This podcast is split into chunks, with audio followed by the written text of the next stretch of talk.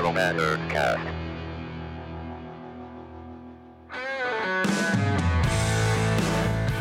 Olá, arrobers, arrobinhas, Arrumões! arrombinhos, como vocês estão? Bem-vindo a mais um arroba Nerdcast. Hoje é especial, a gente vai falar sobre algumas estreias da semana, Muito sapato pontiagudo, muito soco na cara. filmes de, filmes de nazismo, dramas confusos sobre cavalos. A gente tá- estamos aí muito ecléticos nesse Arroba Nerdcast, bem-vindos. E a gente vai dividir então é, eles em etapas, se vocês quiserem pular algumas, alguns e pular outros, fiquem à vontade. É, então, a gente vai começar com a de Rapina, né? Que eu acho que é uma das maiores estreias aí dessa, semana. essa semana. Depois vem Jojo Rabbit, que Já fala. concorrente ao Oscar, né? Isso, e depois a gente vai falar sobre o filme Entre Realidades, que chegou na Netflix é, na sexta-feira passada, no dia. Lembro, 7. Sete. de Sete. fevereiro. É, e, e aí a gente vai falar sobre esses três filmes, falar um pouquinho do que, que- das, das estreias de- de- dessa semana aí, de, de, de fevereiro. Então fiquem aqui com a gente do arroba Nerdcast. Bem coisa legal aí. E começando aqui, a- a- o primeiro filme que a gente vai falar hoje é sobre a Arlequina e, a, e sua... Volta. Marcelo, escuta aí pra você cortar. E começando aqui no arroba Nerdcast, o primeiro filme que a gente vai falar hoje é o Aves de Rapina e a Ah, Arlequina e a sua emancipação Fan- fantabulosa. Eu sempre me confundo com esse título gigante. Nossa, E- pra mim, pra eu, eu li agora Fantabulosa, pra mim sempre foi, foi fantasiosa. Fantasiosa. Eu viajei no título É. lindamente. É porque em inglês é o fantabulous, né? Então a É. gente fica tipo meio, meio assim, porque é uma palavra que a gente usa normalmente, fantabulosa, né? Porque é fantástica com fabulosa. E pra mim acho que é a grande, o grande resumo do que é o filme, né? É, que é uma brincadeira gostosa de palavras, né? que é meio que essa loucura que é o, é o, é o Aves de Rapina, que a gente vê um filme finalmente é, contado pela história, pela visão da Arlequina, que é sempre uma personagem muito, muito boa nos quadrinhos, né? Muito, é, como eu posso dizer, ela nunca foi a principal, ela sempre foi a, a, capa- a- uma capanga, do, capanga do Coringa. do Coringa. né? A pessoa ainda fala assim, ah, é a mulher do Coringa. é a mulher do Coringa, É né? a capanga do Coringa. É. Tiveram um relacionamento abusivo, mas hoje não. Hoje ela tá aí emancipada, emancipada, maravilhosa. independente e, e até mesmo ela hoje ela se tornou um dos maiores ícones pop dos últimos anos, né? Ela teve aí a, quad- no, no cinema, ela apareceu em Esquadrão Suicida em 2016, que é uma coisa que a gente fala que é uma das melhores coisas do filme, né? A Margot A Robbie conseguiu dar um, dar um tom bem bacana para personagem, né? E agora ela tem um filme solo, que é um filme, não é solo porque é- ela tem outras pessoas que são apresentadas, mas é um filme que, que a Arlequina serve para introduzir novos personagens. personagens que nunca foram vistos no, cinema, né? É, nos quadrinhos. Então ela, e alavanca ali assim, as personagens de uma forma muito clara da, na maneira como o roteiro conta essa história, né? A forma Uhum. que a Arlequina quebra a quarta parede ali é muito legal. Uhum. E essas idas e vindas no roteiro, para contar cada hora a origem de uma, é, muito muito, interessante. muito interessante. Gostei demais. Mas Os- antes os, momentos iniciais É. muito legais. Né? Mas antes de a gente entrar full no, no, eh, de falar totalmente do filme, a gente trouxe algumas curiosidades da, das Aves de Rapina como personagens dos quadrinhos da DC, né? E como que chegou eh, esse, como essas personagens agora foram lançadas e como que elas chegaram agora nos cinemas em 2020, Né? né? Ela, a equipe, né, a de Rapina, ela é de 1994, ela foi criada pelas mãos do Chuck Dixon. E na equipe, na época, só tinha Oráculo e a Canário Negro, né? A Quem que é Oráculo, Danilo? Conta aqui Oráculo. espectador. que ela não foi apresentada no filme ainda. A Oráculo, porque deve ter uma mudança na identidade dela, né? A Oráculo era a Barbara Gordon, que era a Batgirl, só que aí o Coringa, o quadrinho lá, o Coringa deu um tiro nela, ela perdeu os movimentos da perna, Uhum. das pernas, né? Então ela ficava virando Oráculo e sendo ali a mentora ali, ficava vigiando as coisas no- no- na torre, Uhum. enquanto dá ordens para as aves, né? Nesse caso, as aves era só a canário mesmo. Ah, Tinha a ida e vinda do Robin, o Asa Noturna, até o Besouro Azul chegou a Uhum. participar da equipe, mas ficou mais entre as duas ali. Então nos quadrinhos nunca foi, então nos quadrinhos no começo não foi, não foi sempre uma equipe feminina, teve homens Teve participando. participando. Ah, isso é bacana.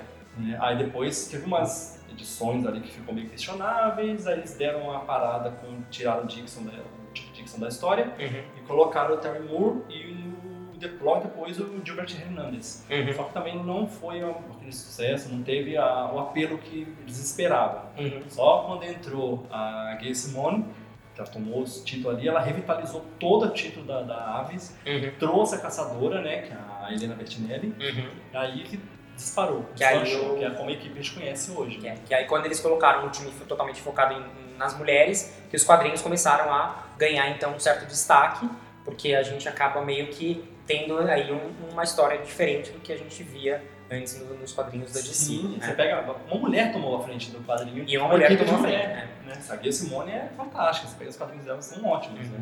Que é basicamente o que aconteceu do filme também, que a Margot Robbie só assumiu um protagonismo que ela vendeu para Warner Bros. o projeto do filme e, e, e depois ela conseguiu é, ter uma roteirista, que é a Christina Hudson, e, e trazer também uma, uma diretora, que hoje é a Cat Young, que ela veio direto de Sundance, foi uma promessa muito grande, e aí está dirigindo seu primeiro longo de quadrinhos. Um Né? blockbuster aí, né? Uhum. Na, na Wonder Woman. Ficou. Ai, é, eu, tô, eu tô ainda tô meio abalado porque o filme é muito bom, É muito eu gostei demais. Mas ainda falando um pouquinho dos personagens dos quadrinhos, de quem que são essas mulheres aí que trabalham em Gotham City, que como é que conta um pouquinho de como é que é a, a equipe original da, Não, é dos que- quadrinhos. É, a equipe original realmente é a Oráculo. Uhum. né, ainda, porque tem um problema na Oráculo que é o seguinte: depois teve o 952, eles revitalizaram a Batgirl. Uhum. Aí a Barbara Gordon ficou mais nova, então ela pegou uma nova identidade. Então não existe mais essa visão do oráculo ainda. Uhum. E tem a Canário Negro, que é a Diana Lance, todo mundo Sim. conhece ela aí quando... A Passarinho, né? A Passarinho. maravilhosa. É. A Diana Lance tem um poder assim, muito, muito forte com ela. Ela é uma personagem feminina muito forte. Também ganhou mais destaque por causa da série do Arrow, né? Do Arrow, passa na. Warner. Uhum. Deu ali a Diana Lance, Uhum. deu com tudo. E a própria Caçadora. A Caçadora chegou a aparecer no Arrowverse, né? Só que ela apareceu em duas temporadas, em três ou quatro episódios no máximo. Uhum. Eles chegaram a tentar colocar as três juntas ali, né? Três juntas que eu falo que a Felicity puxou pra ela pra jorar. Quando chegou o papel. aham. Elas chegaram a aparecer. É, mas teve outras mulheres também que tomaram a frente, tipo a Lady Falcon Negro também fez, fez parte da equipe. Uhum.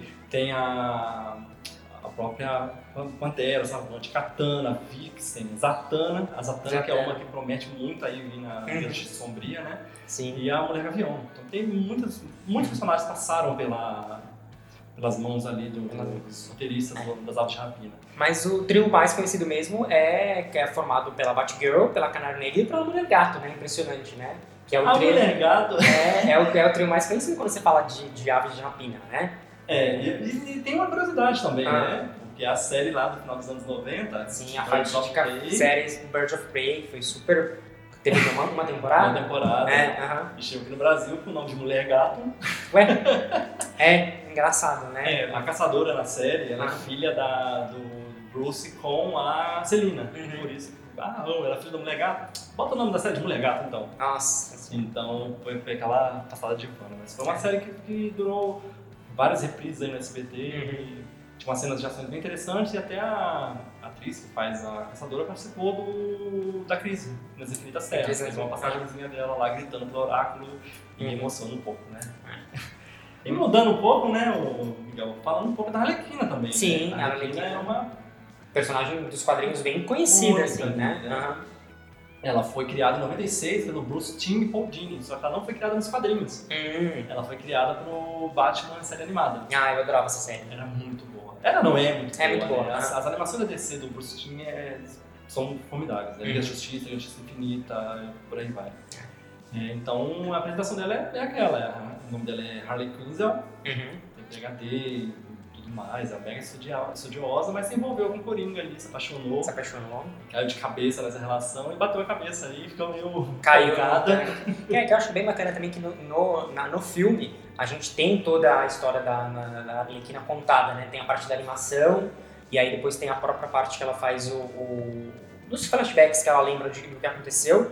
Ela sempre vai contando, né? O que, que como foi essa trajetória dela como, como mulher, né? Sim, e é, é muito legal, porque a, toda a parte animada eles, eles fazem bem uma visualização muito certeira dela. Então tem até a. aparece a mulher ruiva lá. Ah, sim. É, uma das coisas bem bacanas é porque ele realmente, eles, com, eles dão mesmo uma história de origem, tanto para a Arlequina quanto para outras personagens, um pouco mais de é, intensidade para algumas e menos para outras, Sim. Mas acho que toda a parte de você conhecer que a Arlequina talvez não seja, não era só o que a gente viu no Esquadrão Suicida, ou que ela não é só, ela não é só a namorada do Coringa, também foi muito bacana.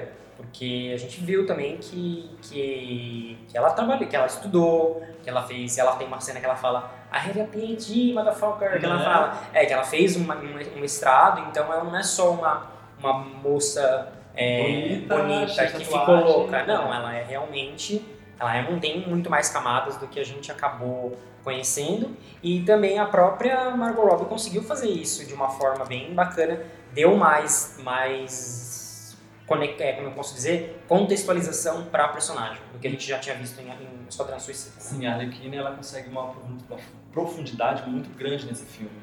Ela sai daquela daquela personagem mais sexualizada do Esquadrão Suicida e, ganha, e ela ganha vida mesmo. Você vê que ela tem vida. ali. Uhum. Que ela come, que ela gosta de, de queijo vencido. Sim, ela adora um pão com ovo. Assim. São cenas super divertidas, sentenciosas, você ri muito no filme. É, a Margot Robbie ali roubou pra ela, assim, tipo, é minha personagem É. e eu vou, vou trazer ela pra mim. Então vamos entrar de cabeça logo no filme, que a gente já, Já teve. ali. Já estamos aqui já falando um pouco dos personagens, das origens dos quadrinhos. E eu quero falar um pouquinho daqui da diretora da Cat One, que ela foi uma escolha não muito óbvia para comandar esse filme, porque ela explodiu em Hollywood em 2018. Ela dirigiu um filme chamado Dead Pigs, que estreou em Sundance, que foi completamente é, aclamado por, pelas pessoas, pelo, pelos, pelo público.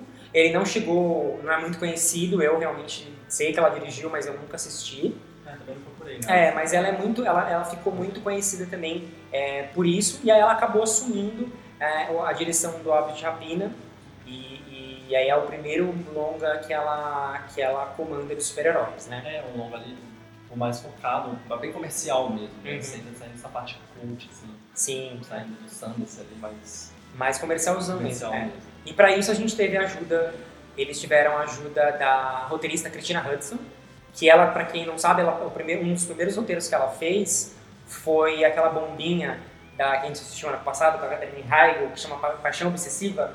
Não sei se você Vai. lembra desse, desse filme, que era farofíssimo. Nossa. Foi lançado em 2017. E aí depois ela conseguiu, é, ela foi contratada pela Paramount pela, para escrever o Bumblebee, E Bumblebee foi, assim, uma coisa, meu, fantástica. isso me surpreendeu, eu tenho um Uhum. problema com a série Transformers, Uhum. mas Bumblebee, assim, me surpreendeu mesmo. Muito. Tanto pelo elenco. É, e a Hayley, Hayley Steinfeld, fantástica também no Ah, filme. É. E aí depois ela conseguiu, é, é, a Cristina Hudson conseguiu o roteiro de Aves de Rapina e a Warner gostou tanto que contratou ela para fazer o roteiro do Batgirl, que vai sair para sair, e ela vai fazer o roteiro do Flash, Sai em 2022. que vai essa sair versão. em 2022. Então, assim, é, é o que a gente tem falado. O Cristina Hudson é um nome para vocês marcarem que essa mulher vai longe para ficar de olho, né? Porque eu acho que a forma que ela brinca no roteiro ali do David Rapina é incrível. É incrível. É incrível. Eu, eu gostei muito de algumas saídas. Uhum. Essa, essa brincadeira dela, da máfia também, ela, ela soube brincar com essa história de máfia, Uhum. essa parte mais de detetive também, né? Porque as pessoas, tipo, o que tá acontecendo? A gente vai ter que investigar. A Montoya maravilhosa investigando. É, é- é muito legal. Ela brinca demais assim, com os personagens, ela sabe o que tem na mão. Attention, spoiler alert. Attention, spoiler alert. Attention, spoiler alert. Porque, na verdade, na verdade, assim, o grande plot do filme é porque a gente tem um- um- uma Arlequina que terminou com Coringa, e aí ela meio que sempre viu que ela tinha uma certa, é, como eu posso dizer, Dependência, né? dependência não, mas como eu posso dizer, ela, a, a galera dava uma, dava uma passada de pano para as coisas que ela fazia, porque ela era namorada do Coringa. Eu tinha medo dele. E tinha medo dele, então ela meio que podia fazer o que ela quisesse. Ela podia, a gente vê no filme que ela quebra a perna das pessoas, ela rouba os drinks, ela Atropela. ela atropela as pessoas e ela sempre viu isso como uma forma de se safar das coisas. Então, no filme a gente vê muito ela aprendendo a lidar com, essa, com esse término, que não foi só é, sentimental, foi de como ela, ela lidava com ela mesma, as atitudes que ela tinha. Porque você tem ela, ela se questionando, ela começa a ver. é muito legal as sacadas. De, tipo, as pessoas voltam atrás dela, ela fala, mas gente, por que essa pessoa tá de mim? Aí ela lembra, ah, eu fiz isso, isso e isso. Só que antes, como ela tava com o Coringa, o pessoal, ah, eu fiz isso e isso, mas foda-se. É, Agora tem um sem o Coringa, os caras vão atrás dela mesmo pra poder, tipo, ah, olha o que você fez comigo, seu cachorro, pá. E eu acho que legal que também que a produção, de, de- de- de- a produção do filme deixou a mesma estética do, do Esquadrão Suicida. Que a gente vê as, as, as, as coisas na tela acontecendo, É bem desenhado, bem Desenhada. animado, neon. assim. mas ficou muito mais em- é, como posso dizer, dinâmico, muito mais orgânico pra gente estar assistindo do que uma coisa mais, é, mais fechada do que a gente tinha lá no Esquadrão. Então, É, que o Esquadrão tinha uma, uma- câmera fechada, assim, tinha uma coisa mais sombria. E a Arlequina é luz, né? É toda luz, hora. é toda... Tanto as explosões pela visão dela, as explosões coloridas, muitos fogos de artifício e tudo mais, e quando você vai ver a- a- essa mesma explosão na visão de outros personagens, é só fogo e destruição.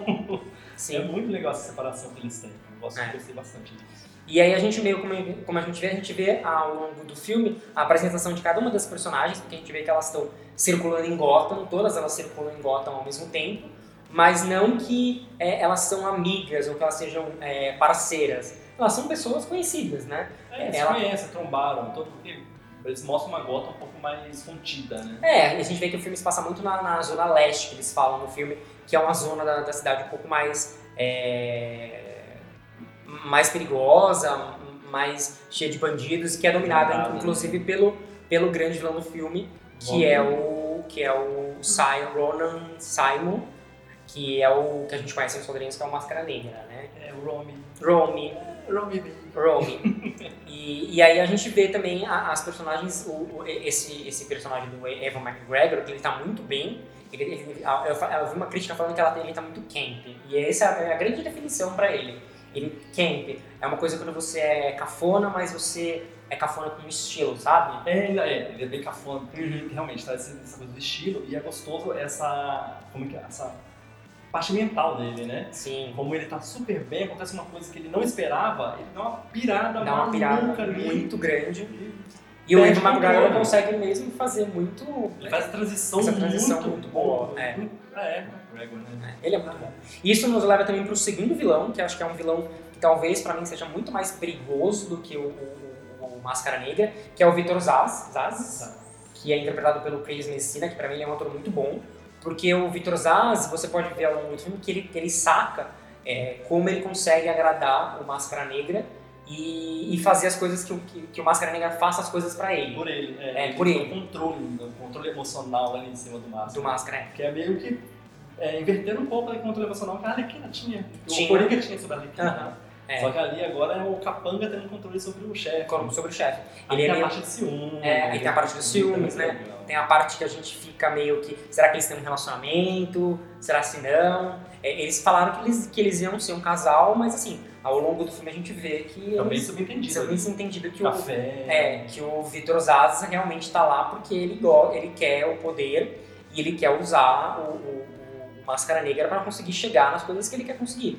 Até mesmo Mas ele gosta do Máscara. mas ele, mas ele, ele acaba gostando, ele gosta mesmo, mas ele também, pra mim, ficou muito uma coisa que ele quis, é, que ele gosta do poder, mas do poder que o Máscara Negra tem, né? Não que, É, não que ele queira aquele poder, pra ele. Pra ele. Ele gosta, ele gosta desse, dessa brincadeira, né? Esse, esse joguinho de. de... de poder, jogo de é, poder ele gosta de ver o, ele gosta. ele gosta do caos também em tomar conta?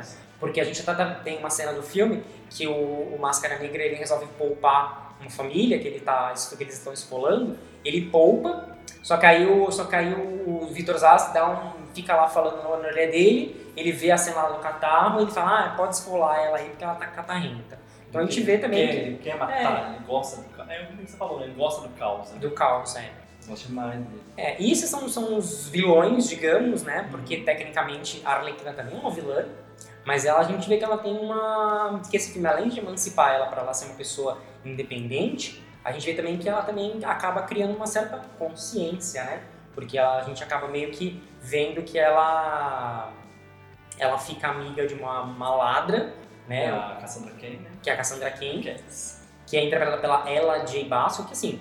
A personagem ela me irritou em alguns momentos porque ela é bem adolescente chata. Ah, mas é papel de adolescente. Mas é papel de adolescente, Adolescente, é. você pega, ela é adolescente, ela mora numa foster home lá, né? Que ela mora, ela né? mora no lado, adotivo. adotivo, é. O lado adotivo dela é, é bagunçado pra caramba. Uhum. Daí a Lance tem que falar com ela, olha, isso aqui não vai ser sempre assim, Uhum.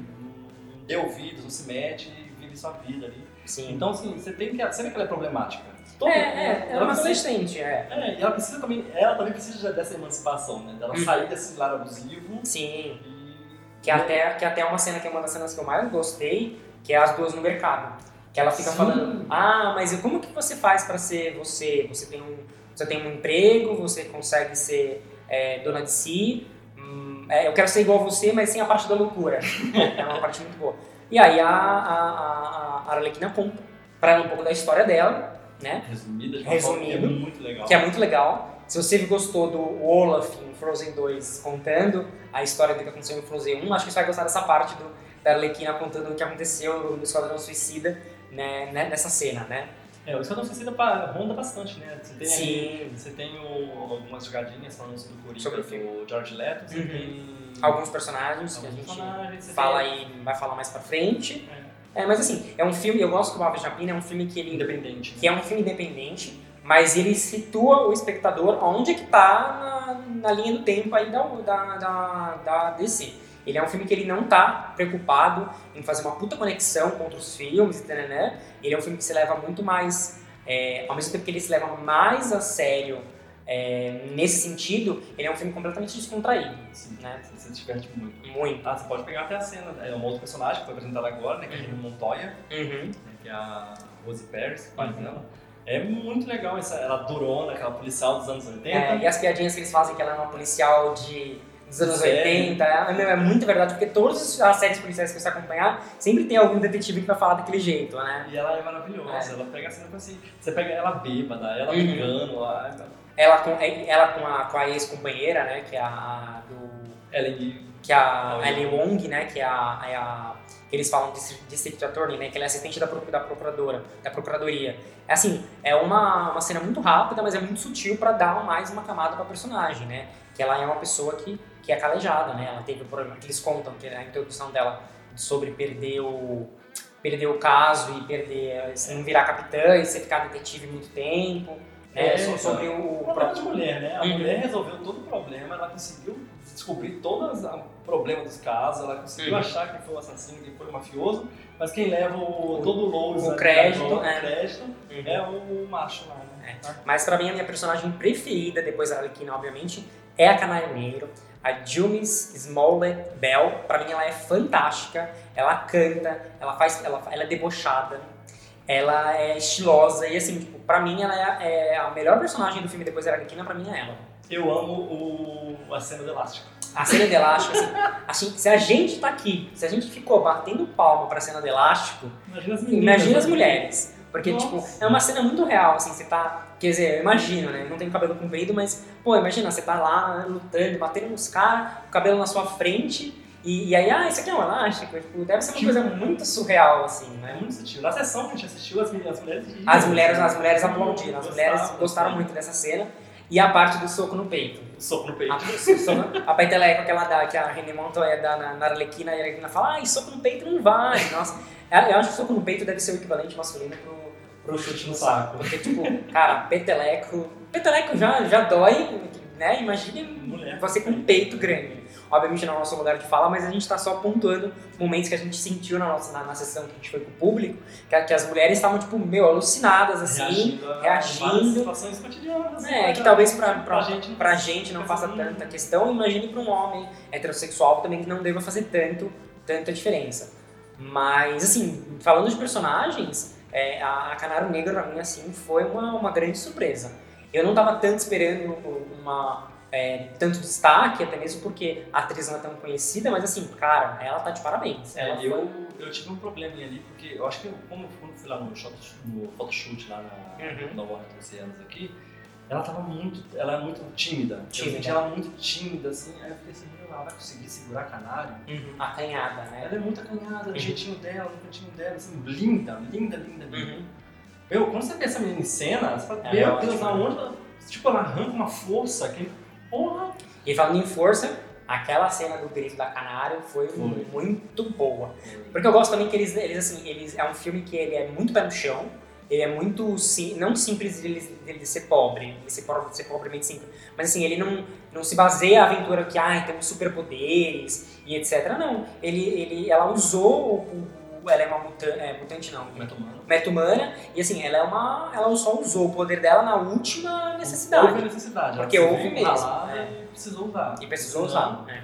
E Montoya de novo maravilhosa. E a Montoya dando, dando também uma, uma motivação pra ela de, meu, use o seu poder, eu sei do que você é capaz, etc. né? Aí tem uma outra curiosidade, né? Que na, nos quadrinhos, Uhum. uma outra personagem também usou um manto de cravo negro. E Sim. aqui na série eles puxam o manto pra ser a mãe da Dinah, né? A É. sua mãe também é assim. É, amanhã a gente deve ter alguma, deve ter algum, Espero que em tenha algum momento a gente tenha alguma coisa. Puxar esse passado É. dela, eu achei interessante. E, e basicamente é isso. O filme ele se preocupa muito em, em apresentar os personagens e elas não são amigas, elas não são é, parceiras, elas são pessoas que vivem na mesma cidade, que têm o, e, e têm o mesmo. Cruzaram- que cruzam e aí, e aí nada. ela. Tudo, né? Tudo na... O momento certo na hora errada. no momento certo na hora errada. Porque é como a gente, como a gente disse, lá na frente, é, é- é a, uma das personagens rouba um diamante que é muito importante para a história, que inclusive dá abertura pra gente saber falar, saber um pouco mais da história da caçadora.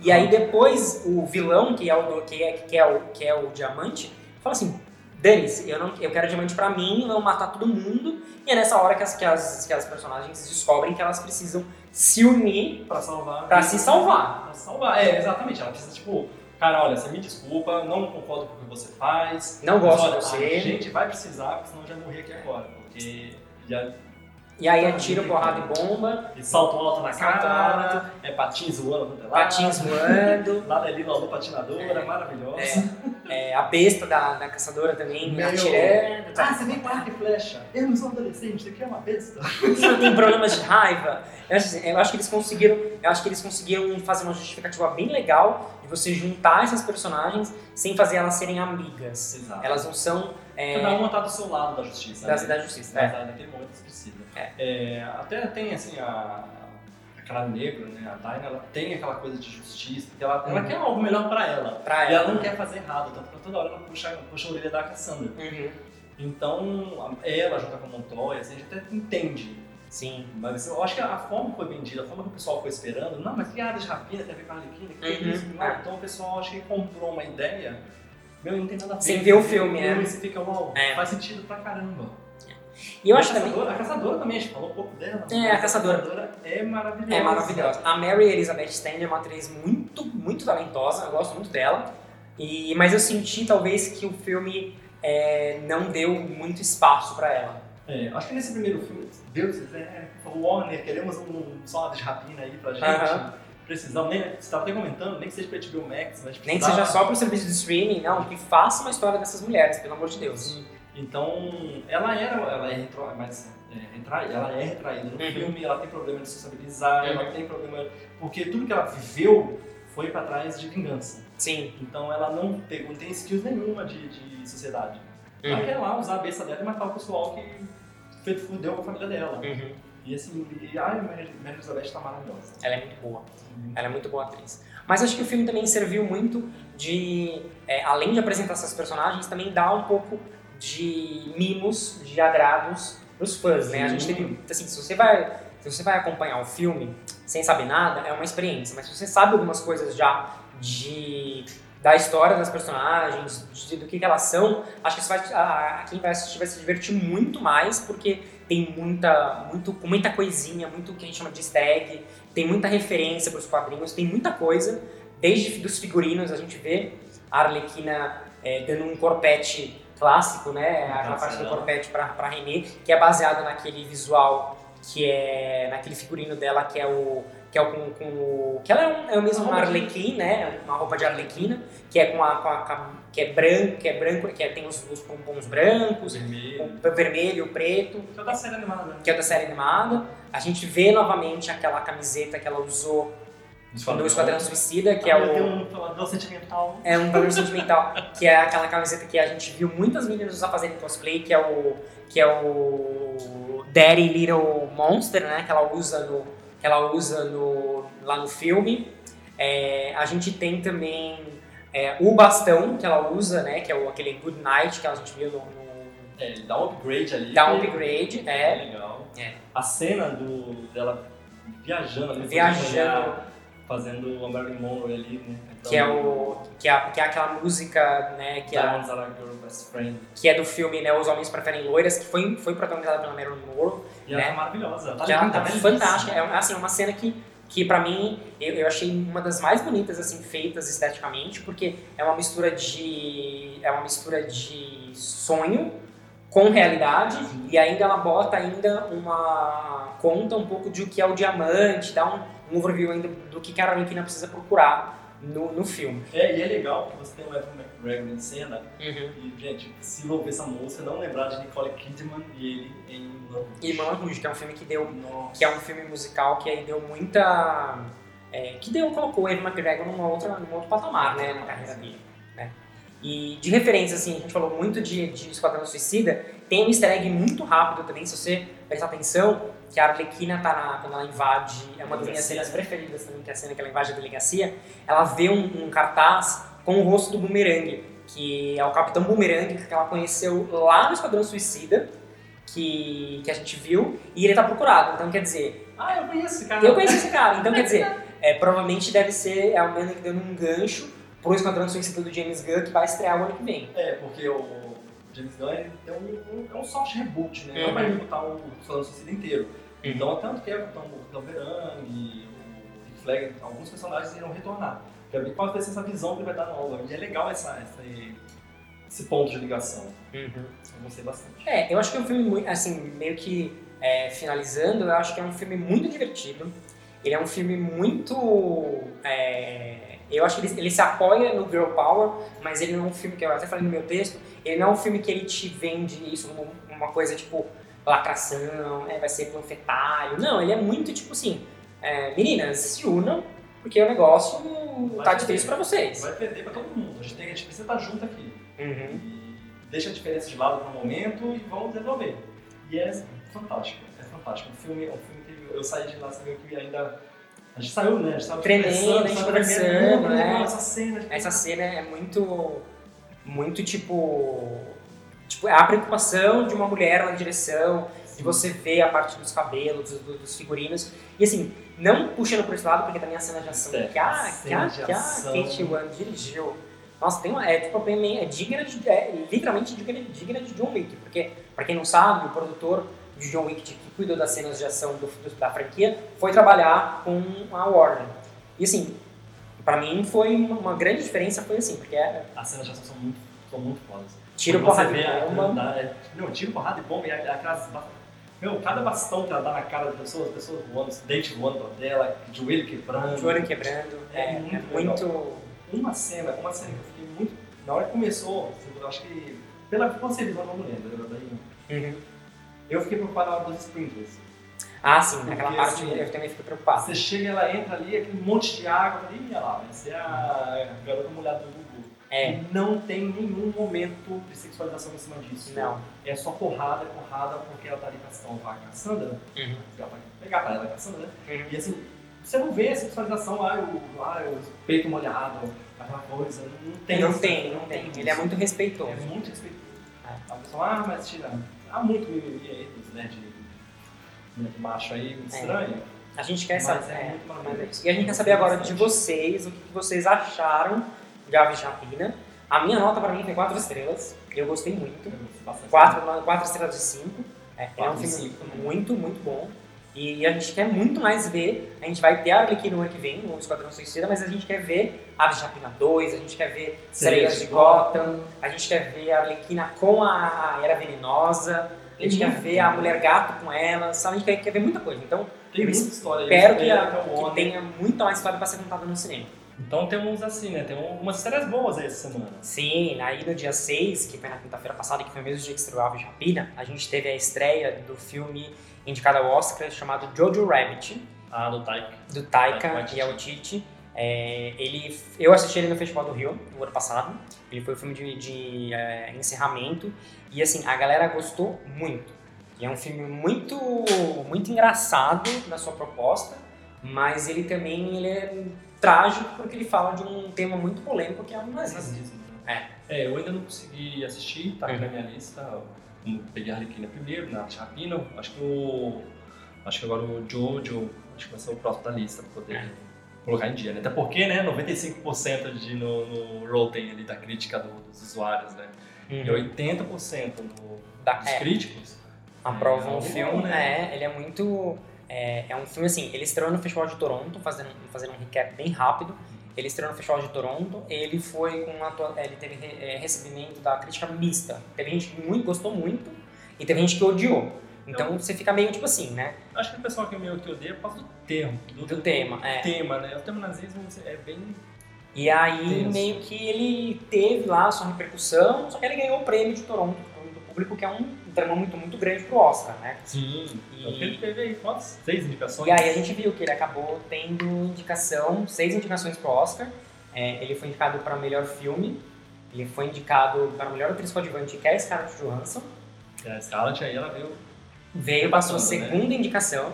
E também ela foi, ele foi indicado para melhor roteiro adaptado, que o Taika tem que é, foi um roteiro escrito pelo Taika Waititi, baseado num livro da Christine Leumans, e ele tem ganhado todos os prêmios que ele já concorreu.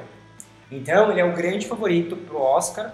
É, vocês talvez vão escutem esse podcast depois que o Oscar foi, é, é, foi exibido, mas ele é um dos grandes favoritos e provavelmente ele deve ganhar na categoria de melhor roteiro adaptado, né?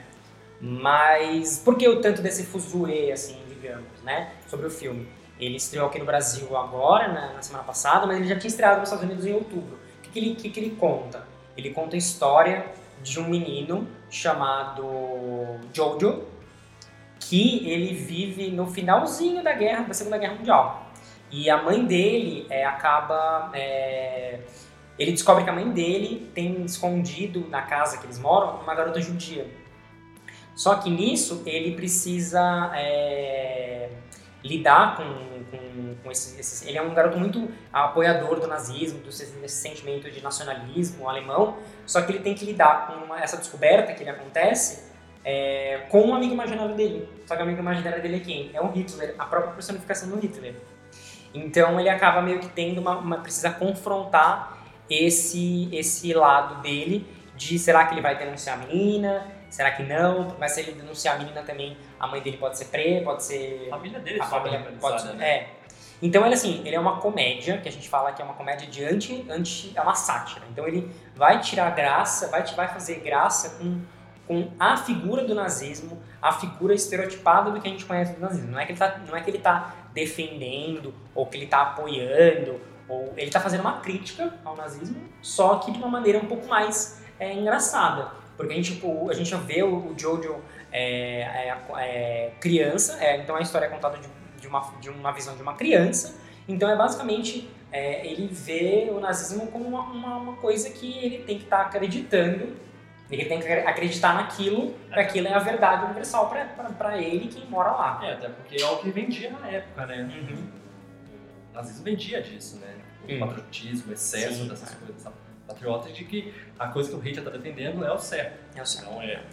E, e junto, com, junto com essa visão de criança, a gente tem também personagens muito, muito legais, né? Tem o, York, que é o melhor amigo dele, que é interpretado pelo Art Yates, que é um jovenzinho muito... é, ele vive junto com o Jojo, que também não acabei não falando com quem é ele é interpretado pelo Roman Griffin Davis, que ele foi indicado em algumas, em algumas premiações. O menino tá muito bom. E eles vivem aí, eles vão para um acampamento de guerra e etc., que é li- liderado por um capitão é, nazista chamado Glenn, Glenzendorf, que é o Sam Rockwell, que é muito bom. E a gente é, ele é muito engraçado. E a gente vê aí ele, ele navegando pela, pelo final da Segunda Guerra. Só que o filme é muito triste em alguns momentos, porque ele vai falar dos horrores. Não dá muito pra fugir do que é o, o, o, o horror de uma guerra, né? Obviamente eu nunca presenciei, mas a gente vê isso muito, muito específico no filme, que, que é uma coisa muito triste, né? Porque ele tá lá e, e precisa ver é, e precisa aprender o que, que é o que, que é essa menina que, é, que ele conhece judia e aí é, muito- é- é a parte muito engraçada do filme é que ele vai desconstruindo a, a- a- tudo que ele aprendeu sobre, o sobre a raça judia junto com a menina então ele vai tendo conhecendo a menina ao longo do filme Ele vai se desconstruindo aquela, aquela imagem que ele. que ele tem que dela o, né o Adolf tem na cabeça Uhum. dele, vai sumindo toda essa parte, né? É. Acho que. E acaba tendo, vende, né? ele acaba meio que tendo uma, um, um- ele acaba criando uma relação com, com essa menina, com essa, essa garotinha judia que é a Elsa, que é interpretada pela atriz Thomas Mackenzie, que é muito bonito de se ver, a própria relação dele com a, com a mãe, que é a Scarlett Johansson, também é muito bonita. Assim, é um filme muito bem feito. Ele é muito, o roteiro dele é muito é, inteligente, né? Na verdade. Você pega o Taika, o Taika veio de boas coisas, né? Uhum. Tipo, o Thor Ragnarok ali, que deu uma revirada ali no universo da Marvel ali, tanto que rendeu agora, né? Thor Love and Thunder. Love and Thunder, que é o próximo filme filme, que é o Taika tá aí cuidando. Ele, Nossa, ele- e ele também tem essa pegada um pouco mais é, diferente, mais satírica, né? Ele O vai. dele, né? é. Bem peculiar. assim. Uhum. Ele vai estar no Free Guy, que é um filme com o Ryan Reynolds. Ele dirigiu um episódio do Mandalorian, né? Uma, que é a série da, da Star Wars pro, pro Disney Plus. E ele vai estar aí no Esquadrão Suicida 2 também, que a gente falou agora há pouco do, do Aves de Rapina, né?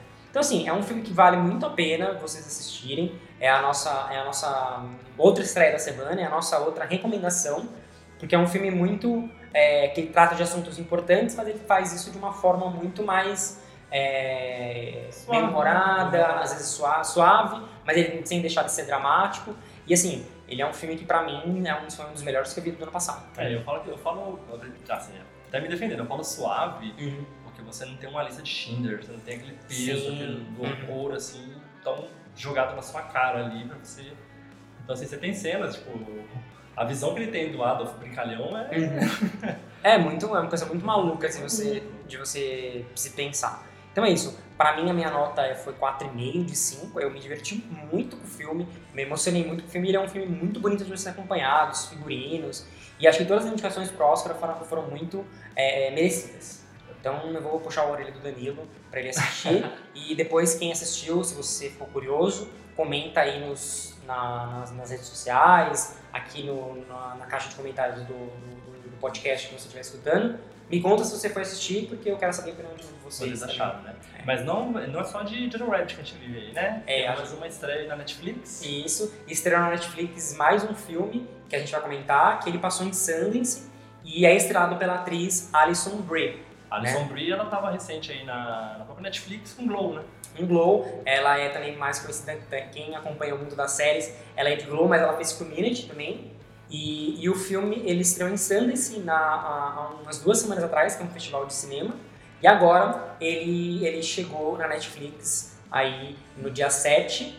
E ele é um filme que ele hoje você encontra ele no catálogo nacional como Entre Realidades, mas o título original dele é Horse Girl.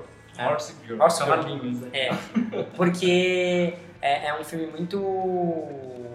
Foi muito bem comentado lá fora, mas ele abriu com metade de 10% da promoção no Rotten, que a galera não estava entendendo muito ele, mas agora ele já subiu para 60%. É, E- você viu que a gente veio do, do Jojo da 80. Não dá pra comparar nesse sentido, né? Mas Uhum. veio no Road 80. A própria Aves de Rapina abriu com 92. É, e agora foi para 80, né? Por 80, deu uma É. caída. Horse Girl, Horse Girl, tipo, por ser um filme mais cult ali, vai pegar, Uhum. uhum. ano Sanders. Então ele vai pegar um 60 tá bem bom ali pra ele. Uhum. É. Tem que esperar ele entrar em maiores mercados, né? É, como eu falei, o, o- Entre Realidades ele fez a sua pré-estreia em Sundance, né, algum- algumas semanas atrás, e ele é estrelado pela Alison Brie, e eu vou ler a sinopse aqui para vocês. É, apaixonada por séries policiais sobrenaturais, cavalos e artes, Sarah é uma jovem antissocial que vê sua vida tomar um rumo inesperado quando seus sonhos passam a colocar em dúvida a sua própria realidade. E é bem isso, o filme é bem pirado, ele é tipo muito dá umas voltas assim, dá um nó na cabeça do, do- de quem assiste, porque ele fica brincando com essas realidades que a personagem principal, interpretada pela Alison Brie, que tá maravilhosa, vive. Ela trabalha numa loja de artesanato, de papelaria, e ela vai pra casa e fica meio que sempre assiste o mesmo programa, come, dorme. Ela tem uma vida muito simples, só que ela começa em alguns momentos ver que as que coisas estranhas começam a acontecer com ela. Então é, você vê ela sempre é, falando que pra colega de trabalhar, "Ah, eu dormi, sonhei, mas eu vi o cara na rua. É, tipo, o cara que eu sonhei tava na rua agora. Tipo, sabe? Umas coisas meio, meio estranhas ficam acontecendo com ela e você fica ques- questionando é, se ela tá mesmo é, pirada ou se as coisas estão acontecendo de verdade, né? E, e é isso, o filme meio que ele vai dando esse, esse sentimento que você está dentro de um sonho, ela tá sonhando, e, e ao mesmo tempo você quer saber o que está acontecendo, porque ela começa aqui meio. Toda vez que ela começa a pensar numa coisa pirada, numa coisa muito estranha, ela começa tipo, a compro, ter coisa, o roteiro meio que dá uma comprovação de que ela tá certa. Né? Então você fica tipo meio, meu, o que tá acontecendo aqui com, com, com ela e, e por que que e por que estão fazendo isso? Porque ele acaba meio que envolvendo é, também é, a abdução abdução alienígena, ela, ela acha que está sendo abduzida e tem toda uma história com, com, uma fotografia da avó, que ela acaba meio que achando que ela, que ela era avó, porque a avó era muito parecida com ela. E, e você vai ao longo do filme meio que, tipo, ela vai meio que é, dando pistas e mais pistas, ela, né? É, você vai acompanhando o que a, a personagem está vivendo e é uma coisa é um filme muito muito pirado eu acho que as pessoas realmente vão vão vão sair tipo é, pensar em, em, em, procurar finais explicados e, e, e, e, cada um acho meio que vai assumir o seu próprio final né? Para mim ao, ao, terminar o filme eu fiquei com, com a sensação que realmente as coisas existem para ela na mente dela porque ela meio que é, acredita ela tem um, um quadro psicótico então ela meio que acredita naquilo. Se pros outros aquilo é real não sei, o filme não deixa claro. Mas talvez para ela seja real, porque ela acredita nisso. Ela tá tendo um quadro é, de depressão psicótica, de loucura, que para ela ela acredita no que tá acontecendo. É um filme que realmente acho que as pessoas precisam. É, quem for assistir precisa ir com a cabeça aberta, que não é um filme tipo muito fácil de entendimento, não é uma, é uma coisa que você vai sair com uma resposta é, ele não vai te dar é, uma resposta A e B, ele vai te fazer você pensar e, e meio que é, achar a sua própria a sua própria conclusão. Eu saí satisfeito do filme. Eu achei que ele conseguiu é, explicar bem é, tudo o que eu achava que ele que ele, valia, que ele valia, valeria a pena. No elenco a gente tem ainda a Deb Ryan, que é a, a colega de quarto, é, a Nick, que é uma, uma figura completamente diferente dela, que tem um namorado, trabalha um emprego mais que ganha dinheiro, é corporativo, e, e, e, é meio que uma figura contraposta que, a, que fala pra, pra, pra, pra Sarah, fala, olha, vamos sair, vamos, vamos, vamos, vamos conhecer uns caras, etc. E junto com isso, para mim, quem tá muito bem também é a Molly Shannon, que faz a colega de trabalho dela, que é a John, e, e ela meio que é uma figura que você se apoia, é, que a Sarah se apoia para poder ter um, no trabalho, né? E, e, é isso, o filme é, é, uma, é uma aposta da Netflix, né? Ele tá na Netflix, e ele é muito experimental, muito. Ele, para mim, foi o que eu até falei no texto, lá no, tá lá no Rubarnet. Ele parece até uma peça de teatro de estudantes, de pessoas da faculdade, sabe? Ele meio que acaba tendo essa visão, assim, um pouco mais experimental da coisa. É, uma, é um filme que eu recomendo. Se você gostar dessas, dessas aspirações, recomendaria. Se você estiver achando uma comédia ou até mesmo um drama, talvez não seja a sua praia. Mas é isso, o filme estreou na Netflix na sexta-feira, no dia 7 e tá lá para quem quiser conferir. A Sombria tá maravilhosa e para mim vale toda, toda a, a, a, assistir o filme por causa dela. Então é esse, é o mais um, estamos finalizando mais uma edição do Arroba Nerdcast, né, edição número 4. Edição 4. A gente falou de três filmes, Aves de Rapina, Aves de Rapina Jojo Rabbit. Jojo Rabbit e Entre Realidades, que é mais conhecido como Horse Girl. E o que vocês acharam desse podcast? Comentem nas redes sociais, é, nos deem, façam os feedbacks para vocês. É, se você tiver curiosidades também sobre arte rapina, bastante coisa de quadrinhos, se você queira compartilhar, mande pra gente. Sim, a gente vai muito. Mande comentários, mande suas críticas. A gente tem um e-mail para contato que é podcast.nerd.com.br, né? Você pode procurar a gente em todas as redes sociais aí, né? Que é arroba, arroba nerd. Estamos uhum. no Instagram, estamos no Twitter. Twitter aí é bem. No Facebook, estamos aí, estamos bem ativos no Facebook. E eu sou o Miguel Morales, que você pode me encontrar no Twitter, MP Morales. Hum, verificadinho. Verificada. eu sou o Dana Artimus, Danilo Artimus. Como vocês quiserem, tô como arroba Dana Artimus. E vamos fofocar bastante, né? E saber o que vocês acharam dessa edição só de filmes, de estreia da semana. É, mande sugestões aí de pauta. E saber o que vocês querem saber. É, que a gente vai conversar, Traz, traz ideias aí pra gente que a gente quer movimentar bastante o podcast aí. Obrigado, gente. Até mais, até a próxima. Tchau, tchau. É, Silson.